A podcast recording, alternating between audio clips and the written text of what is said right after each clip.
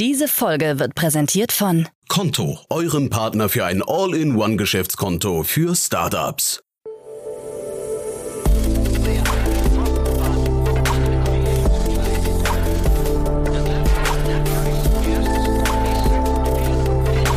Startup Insider Daily. Investments und Exits.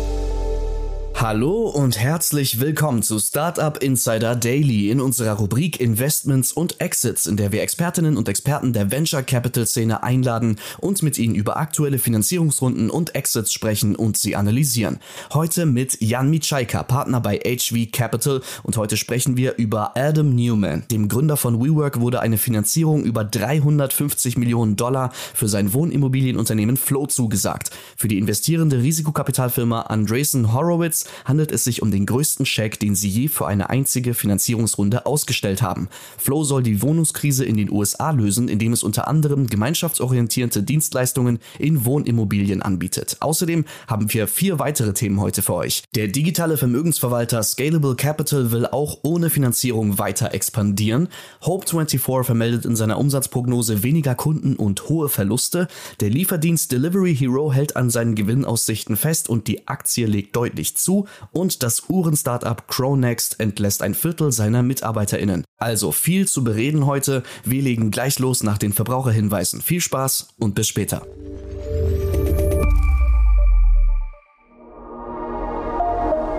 Werbung Startups aufgepasst. Die Deutsche Bahn sucht eure innovative Lösung für den Regional- und Fernverkehr von morgen. Gesucht werden spannende Ansätze in den Bereichen automatisiertes Testing, Auswertung von Hate Speech, neue Kundenservices, Reisendeninformation, Datenauswertung, Fahrradanwendungen und Schienenersatzverkehr. 25.000 Euro Finanzierung, exklusiver Zugang zu Datenexperten und Märkten sowie die Möglichkeit auf eine Folgekooperation mit der DB klingen vielversprechend? Dann jetzt bei der DB Mindbox bewerben und gemeinsam durchstarten. Weitere Informationen auf www.dbmindbox.com. Das war die Werbung. Und jetzt geht es weiter mit Startup Insider Daily. Investments und Exits. Sehr schön. Ja, ich freue mich. Jan Witschaiker ist wieder hier von HV Capital. Hallo Jan. Jan, vielen Dank für die Einladung wieder. Cool, dass wir sprechen. Freut mich wirklich. Und äh, ja, ich habe gerade bei Crunchbase geguckt. Die letzte Runde, die ihr announced habt, war von Elfen. Und die hatte ich ja auch neulich zu Gast. Das war ein cooles Gespräch mit dem Mario Geis. Ja, das ist, äh, das freut mich sehr. Das ist eine, eine Firma, äh, mit der ich auch ähm, eng zusammenarbeite. Und ähm, es freut mich total, dass die jetzt nach eben einigen echt schweren Jahren. Ich meine, kann man sich vorstellen, im, im quasi ähm, im Local Gastro-Bereich, dass das keine einfache Zeit war. Ähm, scheint es, ja, kommt es jetzt wieder ganz gut zusammen. Also ja. ist ziemlich cool. Also hat sich sehr, sehr gut angehört. Ähm, ich kann das Modell offen gestanden nicht be be beurteilen. Das ist zu weit weg von dem, wo ich mich irgendwie auskenne, aber er hat das gut rübergebracht, muss ich sagen. Und ja, also drückt dir die Daumen. Ich finde das ja immer, also ich bewundere ja Gründer immer, die durchhalten. Das muss man schon sagen. Das ist echt eine, ja. eine, eine wahrscheinlich so die wichtigste Tugend, ne? Ja, total. Ich habe da, also da gibt's ja immer wieder die Stories, auch zum Beispiel der, der Ali von, von Inkit, ähm, der ja sagte, ja. zu mir mal, ähm, ich weiß nicht, ob du, den hast du, glaube ich, auch mal im Gespräch. Podcast, ein super Gespräch ist das, ja. Gewesen, ja, und ja. der mhm. sagte, ja geil, kriegen die Hörer jetzt lauter Tipps für andere Folgen. genau. nee, aber ähm, der ja auch sagte, er hat zweimal zu früh aufgegeben, ähm, schlicht und ergreifend.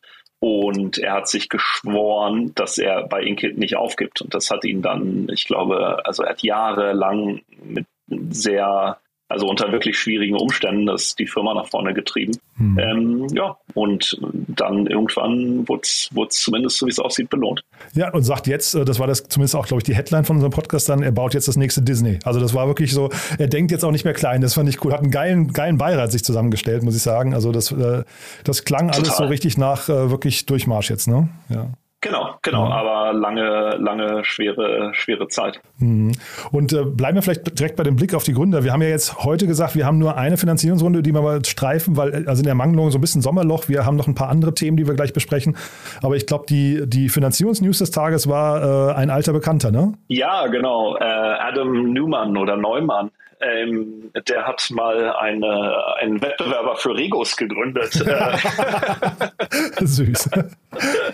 ähm, und die äh, WeWork, äh, darum geht's natürlich. Mhm. Und ähm, der hat jetzt äh, ja mit ähm, A16Z eine äh, 350 Millionen Dollar Seed Runde ähm, abgeschlossen oder mhm. heute wurde heute ähm, veröffentlicht. Ja, und ich weiß nicht, wie du darüber denkst. Also ich habe mir neulich, das ist wirklich auch eine, noch ein Tipp für die Hörerinnen und Hörer, äh, WeCrash, das ist, äh, glaube ich, fünf oder sechs Teiler, äh, war, glaube ich, Netflix, wo man den sehen kann, äh, über den äh, Rise and Fall of, äh, äh, of WeWork. Eine super, also super Erzählung, muss ich sagen.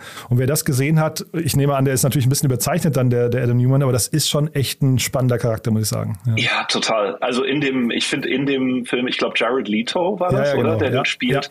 Ähm, auch einfach ein großartiger Schauspieler. Wahnsinn, ne? Also ähm, kann man, muss man wirklich mal gesehen haben, wenn man, wenn man sich für Startups interessiert. Finde ich auch. Und ähm, ja, was ich halt interessant finde, dieses Flow, also nicht zu verwechseln, er hat ja einerseits Flow ähm, Carbon gegründet, was ja ähm, die irgendwie Carbon Credits auf die Blockchain machen. Ähm, also keine Ahnung, gleicher ähnlicher Name, ähm, ganz anderes Thema. Und die Idee hinter WeWork war ja immer stark, dass es halt mehr ist als ein Office, dass eben eine Community ist und ein Coworking Space und eine Gemeinschaft. Also man könnte fast sagen, dass, ich weiß nicht, was der Vergleich ist, ein Soho-Haus mit, mit Schreibtischen und so. Ähm, und das neue Flow, man, man weiß es noch nicht so genau, aber es hört sich, finde ich, relativ ähnlich irgendwie an. Hm. Also ich, ich, ich kann es nicht genau beurteilen, aber ich bin total bei dir. Und ich habe mich über die Rundengröße jetzt gewundert, ja. Also und auch, also äh, Andresen Horowitz, Pip Klöckner hat neulich im Podcast gesagt, er könnte sich vorstellen, wir sehen da gerade so ein bisschen einen Peak von Andresen Horowitz, weil die also möglicherweise dabei sind, ihre, ihre wirklich gut gepflegte Marke auch ein bisschen zu demontieren. Also ich das jetzt, ja, ich, ich kann jetzt nicht sagen, ob es stimmt, ne, weil sie halt so viel Kryptowetten ja. machen, aber jetzt kommt hier so eine Wette rein, die, die unterstreicht das so ein bisschen, habe ich den Eindruck, ne? Also es ist sicher also es ist schon eine wahnsinnig, nennen wir es mal, mutige Wette. Ähm, ich könnte mir vorstellen, dass da einige, äh, einige Diskussionen intern passiert sind. Ähm, ja, was man aber halt auch andersrum nicht vergessen darf. Also WeWork, und das sieht man ja auch in der, in der Serie, die du ansprichst. Ich meine, die machen, keine Ahnung, ich äh, habe es letztens gesehen, so zwischen zwei und drei Milliarden Euro Umsatz. Ähm, und waren eine der am mit Abstand am schnellsten wachsenden Startups, die es jemals gab und dann eben diese riesen Finanzierungsrunden mit Softbank und so. Also es ist schon, es sind schon ganz schön große, große Fußstapfen. Man darf sich halt eben nicht äh, von den großen Finanzierungsrunden, glaube ich, oder von den Bewertungen blenden lassen. Ne? Man, also man muss immer, glaube ich, mal ein bisschen tiefer reingehen und dann wirklich auch gucken, was ist denn substanziell da, weil jetzt nur weil ein Unternehmen, ich glaube, die waren ja 40 Milliarden ursprünglich mal, ich habe es jetzt nicht mehr genau im Kopf. Genau, ne? und jetzt sowas, sind sie ne? 4 Milliarden wert oder Ja, sowas, genau. Ja. Aber ja, jetzt sind sie vielleicht 4 Milliarden wert, aber sie wie du gerade sagst, sie sind halt irgendwie trotzdem vielleicht ein gesundes Unternehmen. Man lässt sich dann nur, weil sie halt eben so wie ein Klarna auch, weil sie halt so abgestürzt sind, heißt ja nicht gleich, dass das Unternehmen gar nicht funktioniert, ne? Nee, genau, genau. Und ich finde auch die, ähm, ich meine, man kann die, sagen wir mal, der, der Umsatz hat natürlich eine andere Qualität als jetzt Softwareumsatz. Also dadurch, dass es letztendlich Mieteinnahmen sind, äh, zu einem sehr großen Teil. Und ich glaube, diese Idee war ja immer, dass man Premium dafür zahlt. Ich glaube, das, ähm, das ist nie so, ähm, ist nie so richtig eingetreten. Ähm, aber es ist natürlich ein beeindruckender Unternehmer. Und ich meine, wir haben bei HV haben wir ja, investieren wir ja immer traditionell gerne in, ähm, in Serial Entrepreneurs, weil das Gefühl einfach ist, dass die, die Beschleunigung einfach oft eine ganz andere ist, wenn das jemand zum, zum zweiten, dritten Mal macht. Hm. Ja, wobei, kannst du dir das nochmal genauer erklären? Was macht denn dann einen guten Serial Entrepreneur aus? Weil jetzt bei Adam Newman hätte ich gesagt, der ist so hart gefallen, dass der eigentlich nie wieder auch nur einen Dollar geliehen bekommt. Ähm, ja, und also ne, ist es automatisch so, nur weil ich mal gegründet habe, bin ich danach da sofort wieder dafür dazu befähigt, nochmal Geld aufzunehmen oder wie, wie läuft sowas? Ähm, es ist sicher kein Automatismus und es kommt ja auch immer sehr viel, hängt ja davon ab, wie, wie das vorherige Unternehmen entweder erfolgreich wurde oder gescheitert ist. Aber wir haben natürlich bei uns im Portfolio vielleicht einen Simon Beckerman, weißt du, von der Depop da für über eine Milliarde am Ende ähm, gebaut und verkauft hat und mit dem ähm, HV dann einfach über, über viele, viele Jahre sehr eng zusammengearbeitet hat. Das sind dann natürlich auch Leute, die man sehr gut kennt mit allen Stärken und Schwächen und ähm, gerade im Seed-Bereich investieren ja alle VCs und wir genauso primär in, ins Team. Mhm. Mm, und dann ist ähm, ja, ich will jetzt nicht sagen The Devil You Know, das spricht auch benutzen im Kontext auf Simon, aber es ist ähm, ja, also man, man hat dann natürlich da den, den schon ein Stück weit Vertrauensvorschuss und ich glaube, dass eben viele äh, gute Unternehmer, also hier ähm, Eric zum Beispiel von Dance ist vielleicht ein anderes Beispiel, mhm. ähm, dass man dann da einfach eine, eine, es geht manches schneller, sagen wir es mal so. Na, beim Nikita seid ihr auch investiert, ne? Mit Auge, genau, ne? Nikita ist auch ein gutes Beispiel. Ja, aber vielleicht dann trotzdem mal, du musst jetzt nicht sagen, an wen du dabei denkst, aber wen würdest, äh, also an welche, in welche Eigen, oder was muss denn passiert sein vorher, damit man nicht mehr investiert? Also wir hatten lustigerweise die, die Diskussion ähm, bei, einem, bei einem Serial Entrepreneur vor kurzem. Und da äh, hat sich viel um die Stärken und Schwächen gedreht letztendlich. Und das klingt jetzt so ein bisschen, ähm, ja, vielleicht weniger spannend als erwartet, aber dass man dann ziemlich genau wusste bei der Person, ähm, was kann diese Person sehr gut und was nicht ähm, und dann eben durchaus überlegt, ähm, passt das zu der Rolle, zu dem, was die Person vorhat, etc. Also quasi, weil man ihn so gut kennt, kann man dann auch noch genauer matchen und untersuchen, ob das quasi zu dem Business auch passt, was jemand aufbauen möchte. Genau, genau. Und manchmal sind das dann ja, ähm, sagen wir mal, komplett neue Bereiche, was dann ja auch cool ist, aber wo man dann sich schon fragt, so, hm, was, ähm, was befähigt denn diese Person wirklich jetzt dieses neue Business zu bauen?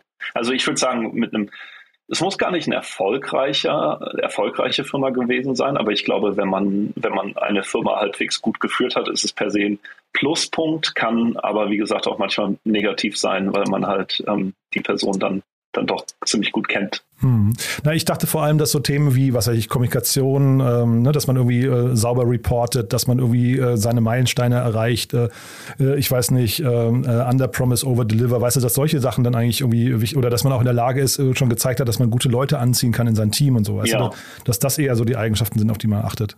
Ich glaube, das sind aber auch Sachen, die Serial Entrepreneurs teilweise dann doch auch, sagen wir mal, verdeutlichen oder, ähm, oder dass das einfach Stärken sind, die die haben. Weißt du, also ich meine, jetzt ähm, einfach bei dir äh, ganz konkret als Beispiel, wahrscheinlich, wenn man sagen würde, hey, der, was auch immer, ähm, Lukas Gadowski gründet was Neues, ist dann wahrscheinlich schneller bei dir im Podcast als Random Person XY, der vielleicht genauso gut ist. Ja, total interessant, ja.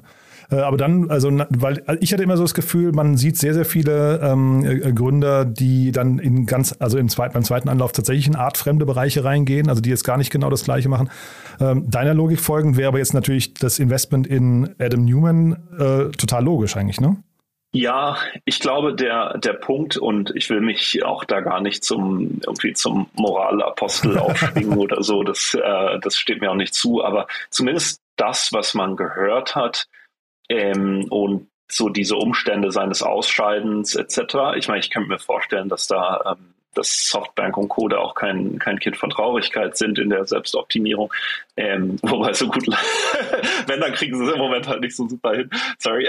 Aber ähm, aber die, ähm, weißt du, so diese Sachen, gab es ja diese Stories, dass er die Markenrechte behalten hat, äh, die sie ihm dann abkaufen mussten, nochmal für sehr viel Geld, dass ihm teilweise die Immobilien gehört haben, die dann quasi vermietet wurden und so weiter und so fort. Ähm, das hörte sich schon teilweise nach einem ethischen Stretch irgendwie an. Ähm, und ja, ich meine, du hast ja den, den Pip Klöckner da auch zitiert zu dem Thema, ne? Mhm. Total, ja. Und also vielleicht auch noch kurz zur Erklärung, warum wir, warum wir gerade jetzt äh, irgendwie gelacht haben, weil Softbank hat also einen, einen ich glaube, Rekordverlust gerade äh, abgeliefert.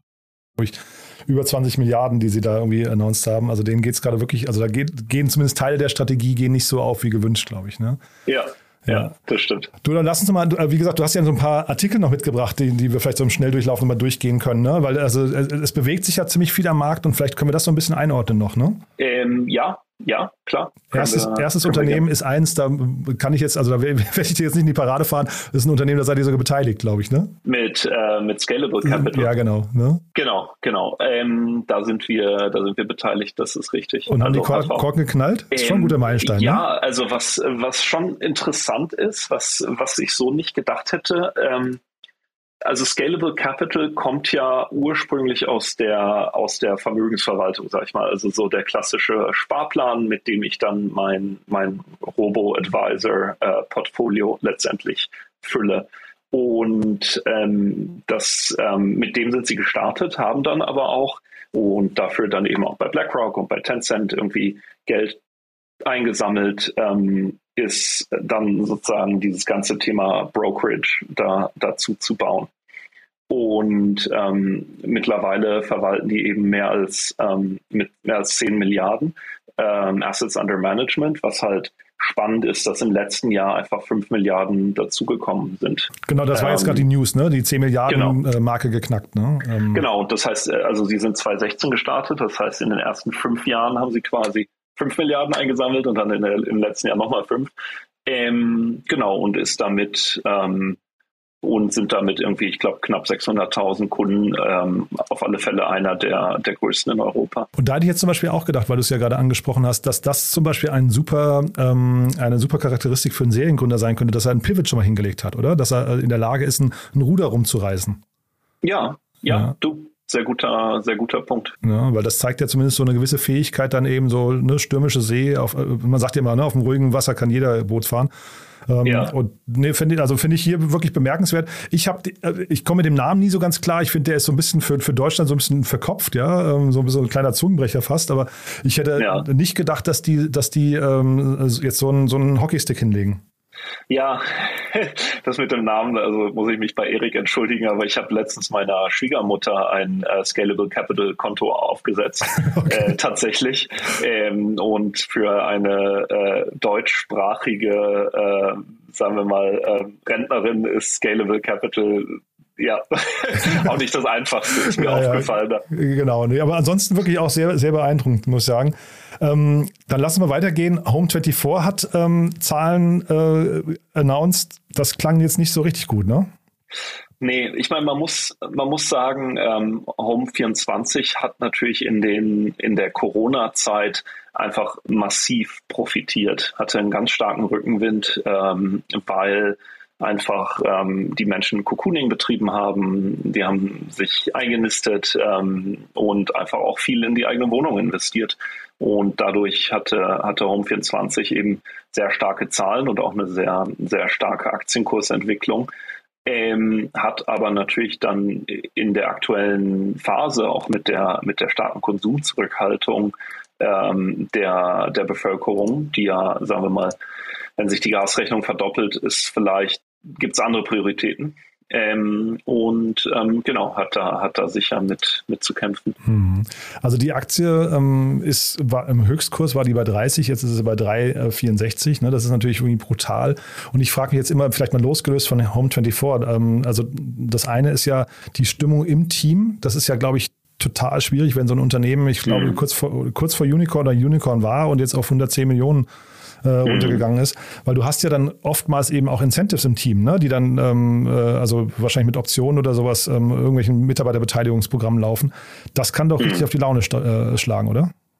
Ja, ja, bestimmt. Also ich habe da, ähm, kenne da keine Details. Also nee, nee, ich meine jetzt mal losgelöst. Das ist genau. ja jetzt stellvertretend vielleicht auch für andere ähm, Startups, die schon an der, also ich weiß gar nicht, ob man Home24 noch ein Startup nennen kann, ne? Ähm, ja. Aber es gab da eben zwei Punkte. Einmal ist der Aktienkurs generell so runter und dann er ist relativ schnell nach dem Börsengang auch äh, in den Keller gegangen. Und da hast du ja sehr oft noch diese Haltefristen für Mitarbeiter. Das ist ja dann auch frustrierend, wenn du jeden Tag so siehst, wie so deine, was nicht, äh, hoffnungsvoll 100.000 Euro plötzlich nur noch 70.000, dann plötzlich nur noch 50.000 wert sind und so weiter, ne? Ja, und das ist sogar auch eine, eine häufige Diskussion, die wir ähm, mit den Gründern haben, was die, ähm, die ESOP-Programme angeht. Ähm, weil da, es gibt da ja auch zwei Wege. Es gibt ja den, die Philosophie, dass man quasi die Strike Prices, also das, was der, der Mitarbeiter erstmal erarbeiten muss, ähm, dass man das auf einem Euro lässt. Ähm, und dadurch sind die Aktien immer im Geld. Ähm, das heißt, sie haben immer einen Wert und dann muss man halt diskutieren, wie hoch der ist, aber, aber ein Wert ist da.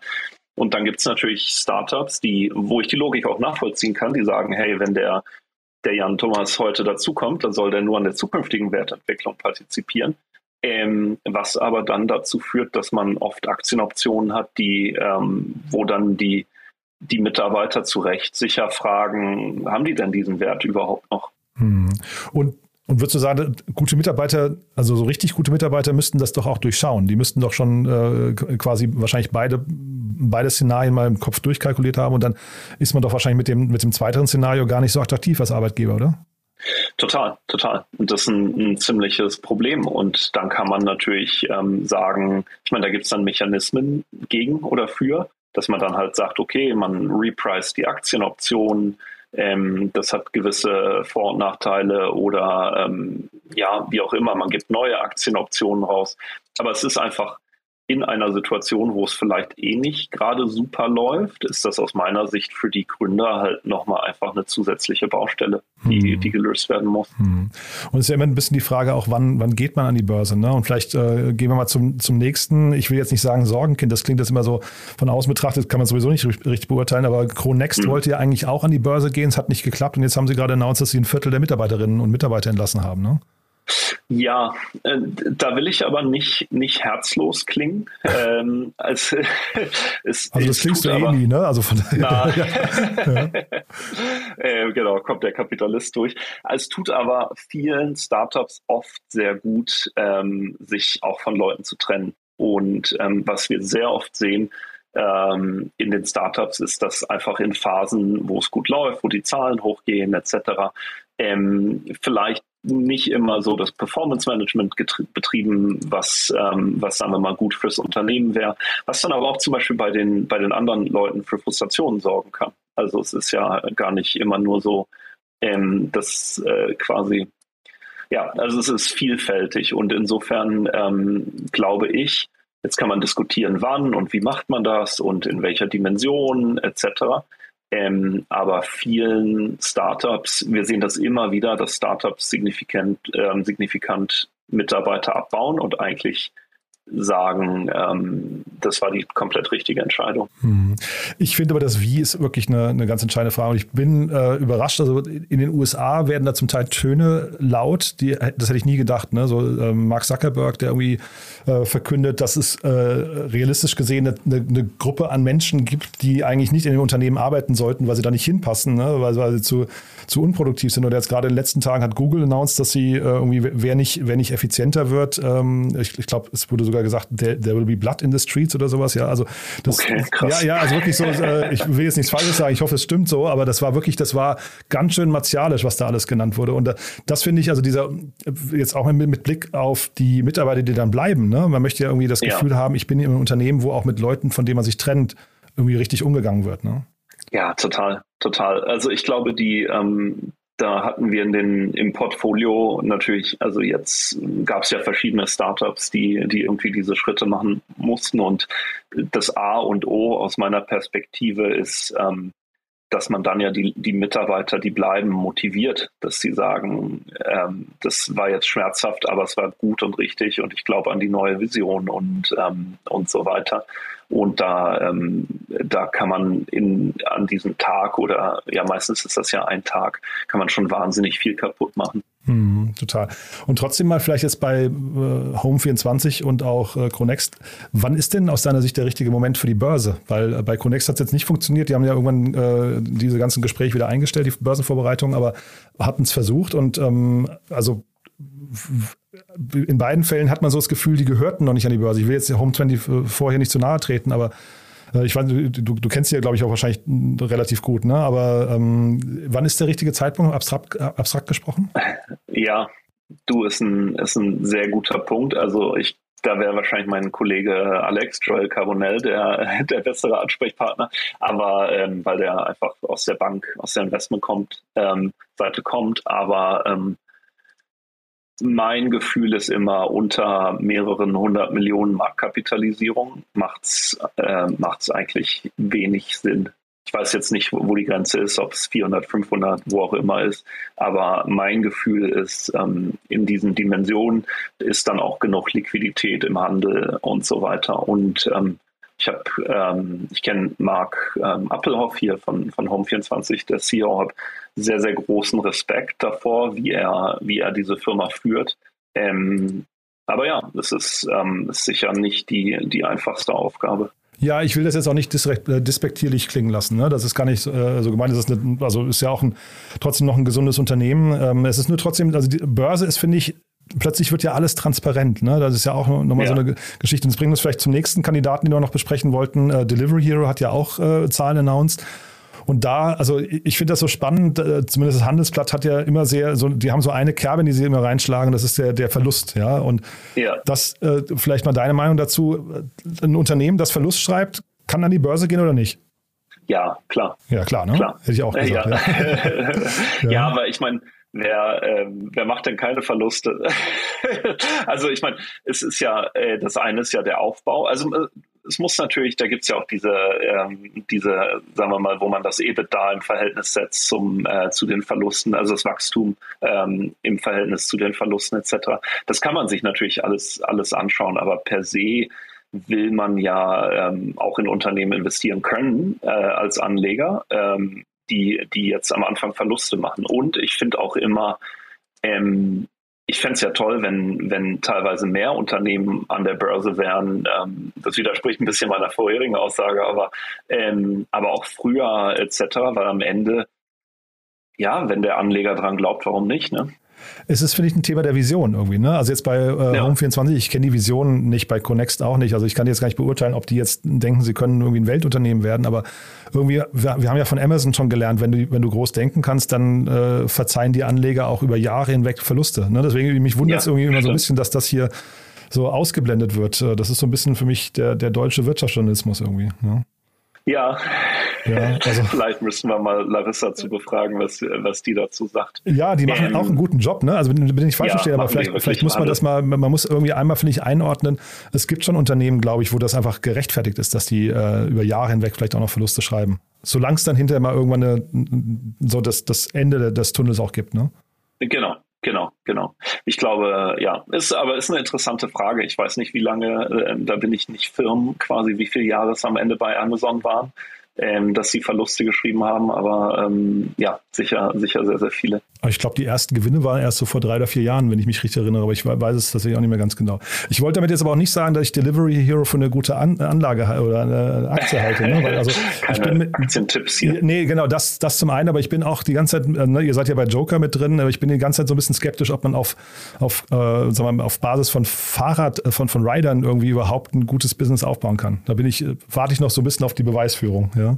Ja, ja. ja. Weil wir haben ja jetzt auch Zahlen von. Joker, das klappt. Ja, ja, aber du hast ja auch die Zahlen von, von Takeaway gesehen, ne, mit Lieferando und so weiter. Ähm, also das, das klang jetzt alles nicht so richtig. Oder Deliveroo hat, glaube ich, auch, ähm, also denen geht es allen nicht richtig gut, ne?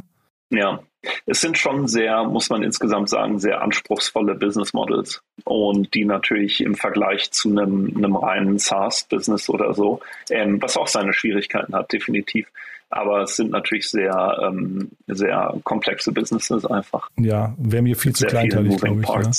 Aber mhm. Moving Parts oder würdest du sagen, das ist dann sogar Asset Heavy? Ist, wo, wo beginnt da eigentlich so die Trennlinie? Weil eigentlich ist das ja schon krass, was man sich da an, an Workforce zumindest aufbauen muss.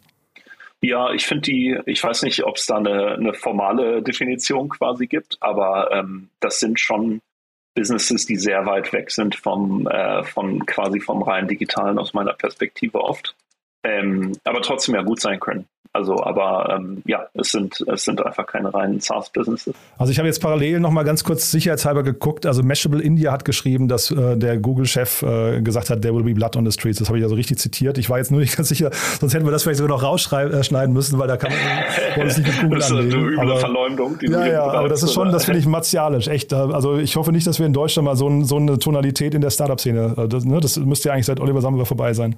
Na gut. Ich frage mich so ein bisschen, warum, warum diese, keine Ahnung, Weißt du? Also, warum sagt man sowas? Genau. Ich weiß nicht, ob ich, ob ich weich gekocht bin jetzt von der Hitze hier in München. Aber ähm, ja, also es, es scheint mir, ja, scheint ein etwas komischer Ton zu sein. Also ich meine, sowas hat doch irgendwie, also wenn, wenn ich jetzt ein, ein Top-Mitarbeiter wäre von Google und ich war jahrelang stolz, dass ich da arbeite und jetzt kommt so, eine, so ein Satz vom, vom, vom äh, CEO um die Ecke, da verliere ich ja. doch die, die Laune. Also das, das, Aber bezog der das auf die Mitarbeiter oder auf den Markt? Ja, ich musste ich musste also den, den, den äh, Artikel mal in Gänze lesen. Ich habe jetzt nur eine Zusammenfassung gelesen, da, da wird er nur zitiert in dem Kontext der angekündigten Layoffs, dass sie zu viele Leute haben, die nicht produktiv sind und dass die Leute bitte unternehmerischer werden sollen und mit mehr Fokus und mehr Hunger arbeiten. Es kann schon sein, dass okay. er es auf den Markt bezogen hat, aber nichtsdestotrotz, ja. es ist also irgendwie, ja, äh, ja, ich will ihm da jetzt nicht zu nahe treten. Ich wollte nur eben sicherstellen, dass ich das nicht, nicht völlig falsch zitiert habe. Ja. Ja. Naja. ja, du. Also die Zeiten sind bewegend, ne? Ähm, aber ja. äh, wir bleiben, glaube ich, weiter optimistisch. Ne? Das war, glaube ich, auch beim letzten Mal schon unsere Grundeinstellung. Ja, total. Und ich finde auch immer diese, ähm, es, ich, es gab ja auch diese ganzen VCs, die irgendwie ihre Memos geschrieben haben, mhm. weißt du, wie schrecklich alles wird ähm, und so weiter. Und ich finde, oft ist es ja einfacher, äh, negativ zu sein, als mhm. positiv zu sein. Und ähm, jetzt hier lebensphilosophische Weisheit am Abend noch. Aber das ist total Aber, richtig, ja, super. Ja, ja und deswegen finde ich immer so dieses, dieses totale Schwarzmalen and there's gonna be blood in the streets und so, ja, maybe. Ähm, aber ich finde halt irgendwie, wenn man coole Sachen macht, die Spaß machen und da irgendwie ein cooles Unternehmen aufbaut, etc., dann, dann ist das doch super. Und dann, glaube ich, wird man auch zu einem irgendwie guten Abschluss kommen in, in sehr vielen Fällen. Total. Ja, ich hatte auch gerade Janette von Fürstenberg, die kennst du wahrscheinlich auch, ne, von La Familia bei OMR gehört, bei Philipp Westermeier und sie war auch so, ne, ich, ich würde doch keine vier Kinder in die Welt setzen, wenn ich äh, nicht daran glauben würde, dass wir mit unserer ganzen Tech-Power und sowas das irgendwie alles noch, noch wuppen, ja. Dass die Zukunft ja, eine positive, ne? Ja, genau, mhm. finde ich irgendwie, das ist so, glaube ich, eine Grundeinstellung, die man hoffentlich in der Startup-Szene auch irgendwie, äh, weiß ich, weit verbreitet. Und, und wir haben ja beim letzten Mal drüber gesprochen, Cleantech ist ja wirklich so das, das neue große Ding, ne? Da, da ja, kommt, da fließt so viel ja. Geld rein. Glaube ich, ihr sucht auch nach solchen Themen, oder? Total, total. Und ähm, ja, total finden wir super spannend. Und ähm, ich meine, man könnte natürlich auch ganz platt sagen, jetzt, wer soll es richten, wenn nicht wir, ne? So ist es. So ist es, ja. Und dann, wer es richten möchte, darf sich bei euch melden. So verstehe ich das immer, auch, ne? Also immer, kleinen immer, Aufruf, immer. Ne? Also, ja. ja. ja, total. Also wir, ähm, wir machen ja, also vielleicht einfach, weil wir das diesmal am Anfang übersprungen hatten. Also mhm. Also wir machen ja diese, unser klassisches äh, Kerngeschäft sind ja die Seed-Finanzierungsrunden, machen aber auch ähm, immer mehr Growth ähm, mit, mit unserem getrennten Team da, also aber gleiches Haus. Ähm, nö, und sind deswegen gerne, finanzieren gerne neue, neue Ideen, die uns hoffentlich ein Stückchen weiterbringen. Ja, und ich. Und suchen positive Gründer. Das wollte ich gerade sagen. Das ist, glaube ich, das Wichtigste dabei. Ne? Also ein positiver Impact auf unsere Zukunft, das wünschen wir uns, glaube ich, alle. Ja. Jan, du, dann war das ein sehr, sehr spannender Ritt. War, wie gesagt, äh, eigentlich muss man sagen, der Sommer, dem Sommerloch geschuldet, dass wir heute keine großen Runden hatten, außer eben Adam Newman. Aber da, wie gesagt, nochmal der Hinweis, schaut euch alle mal diese äh, Doku an oder diese Serie. Das war wirklich, ist, die ist super. Ja, und äh, ja, ansonsten spannende News, äh, vor allem viel Hintergrundwissen. Ganz, ganz lieben Dank und dann freue ich mich aufs nächste Mal. Sehr gerne. Cool. Bis bald, Jan. Startup Insider Daily, Investments und Exits. Der tägliche Dialog mit Experten aus der VC-Szene.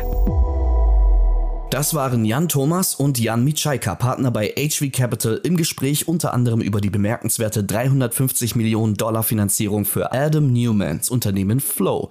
Und das war's mit Investments und Exits. Ich wünsche euch einen angenehmen Resttag und hoffe, wir hören uns beim nächsten Mal wieder. Bis dahin, ciao.